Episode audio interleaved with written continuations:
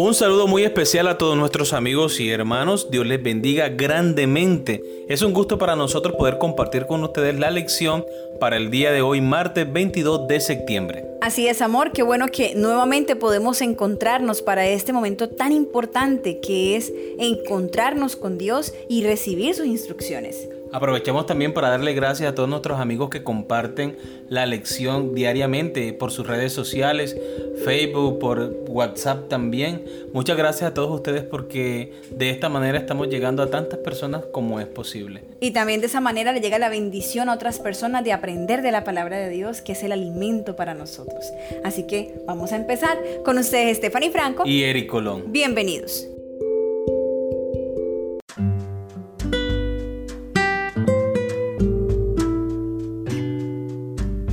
Pablo, instrumento escogido por Dios, el título de la lección para el día de hoy.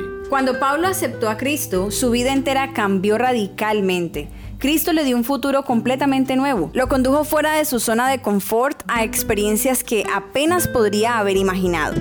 A través de la guía del Espíritu Santo, el apóstol Pablo proclamó la palabra de Dios a miles de personas en todo el mundo mediterráneo. Su testimonio cambió la historia del cristianismo y del mundo.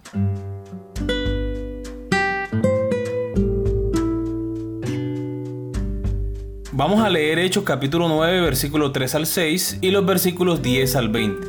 ¿Cómo revelan estos versículos que Jesús tenía un propósito divino para la vida de Pablo? Hechos capítulo 9 versículos 3 al 6. Mas yendo por el camino, aconteció que al llegar cerca de Damasco, repentinamente le rodeó un resplandor de luz del cielo, y cayendo en tierra, oyó una voz que le decía, Saulo, Saulo, ¿por qué me persigues?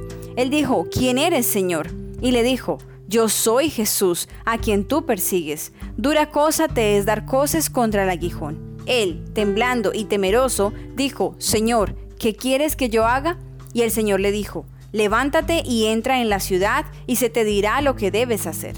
Hechos capítulo 9 versículo 10 al 20. Había entonces en Damasco un discípulo llamado Ananías, a quien el Señor dijo en visión, Ananías, y él respondió, heme aquí, Señor. Y el Señor le dijo, levántate y ve a la calle que se llama derecha, y busca en casa de Judas a uno llamado Saulo de Tarso, porque aquí él ora. Y ha visto en visión a un varón llamado Ananías que entra y le pone las manos encima para que recobre la vista. Entonces Ananías respondió al Señor, he oído de muchos acerca de este hombre, cuántos males ha hecho a tus santos en Jerusalén. Y aún aquí tiene autoridad de los principales sacerdotes para prender a todos los que invocan tu nombre. El Señor le dijo, Ve, porque instrumento escogido me es este para llevar mi nombre en presencia de los gentiles y de reyes y de los hijos de Israel, porque yo le mostraré cuánto le es necesario padecer por mi nombre. Fue entonces Ananías y entró en la casa y poniendo sobre él las manos dijo, Hermano Saulo, el Señor Jesús, que se te apareció por el camino por donde venías, me ha enviado para que recibas la vista y seas lleno del Espíritu Santo. Y al momento le cayeron de los ojos como escamas y recibió al instante la vista y levantándose fue bautizado. Y habiendo tomado alimento recobró fuerzas, estuvo Saulo por algunos días con los discípulos que estaban en Damasco. Enseguida predicaba a Cristo en las sinagogas diciendo que éste era el Hijo de Dios. Amén. Muy bien, recordemos la pregunta. ¿Cómo revelan estos versículos que Jesús tenía un propósito divino para la vida de Pablo? Por lo que dice el mismo texto, específicamente el versículo 15, el Señor dijo, ve porque instrumento escogido me es este, para llevar mi nombre en presencia de los gentiles y de reyes y de los hijos de Israel. Dios lo escogió como un instrumento en sus manos para que predicara la palabra de Dios a través de su testimonio y el conocimiento que él había adquirido del estudio de la ley. Ahora sabemos que Pablo era un apasionado y él pensaba que estaba haciendo la voluntad de Dios al perseguir los cristianos. Simplemente era una persona que estaba confundida y que no había comprendido completamente el mensaje de salvación. Como seguramente hay muchas personas que adoran a Dios en otras congregaciones y que no han tenido la oportunidad de conocer la luz de la palabra de Dios en su máximo esplendor, así como Pablo tuvo esa oportunidad.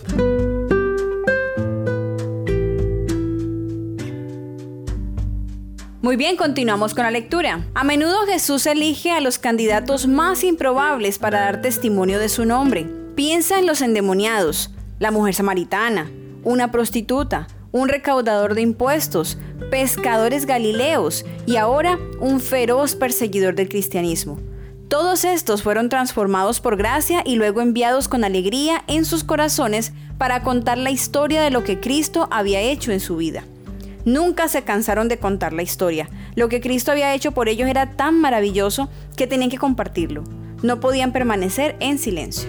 Vamos a comparar Hechos capítulo 28, versículo 28 al 31 con 2 de Timoteo capítulo 4, versículos 5 al 8. ¿Qué indicios tenemos en estos versículos de que Pablo nunca flaqueó en su compromiso de entregar toda su vida a Cristo en un ministerio ganador de almas?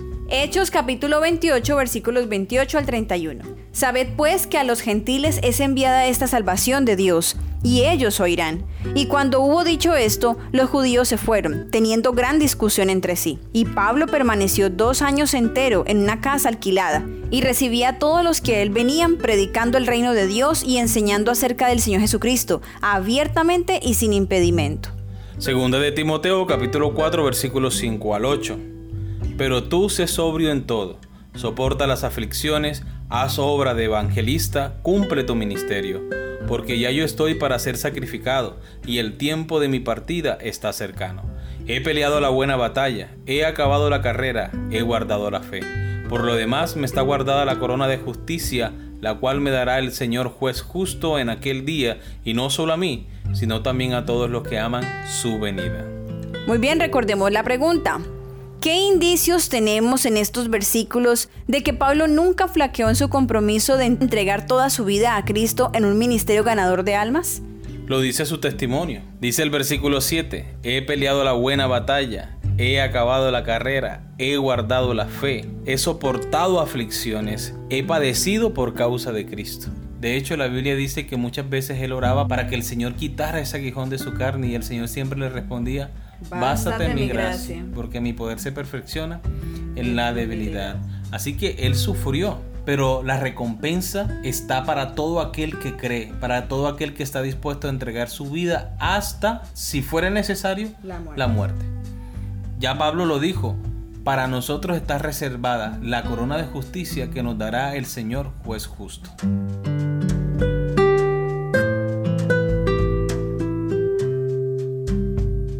Al final de su vida, mientras estaba bajo arresto domiciliario en Roma, Pablo afirmó que a los gentiles es enviada esta salvación de Dios y ellos oirán, como está en Hechos capítulo 28, versículo 28. El registro bíblico dice que recibía a todos los que lo visitaban y les predicaba la palabra. Hechos capítulo 28, versículos 30 y 31. Al final de su vida instó a Timoteo a hacer trabajo de evangelista y Pablo pudo decir de sí mismo, he peleado la buena batalla, he acabado la carrera, he guardado la fe. Como está en 2 Timoteo capítulo 4 versículo 7.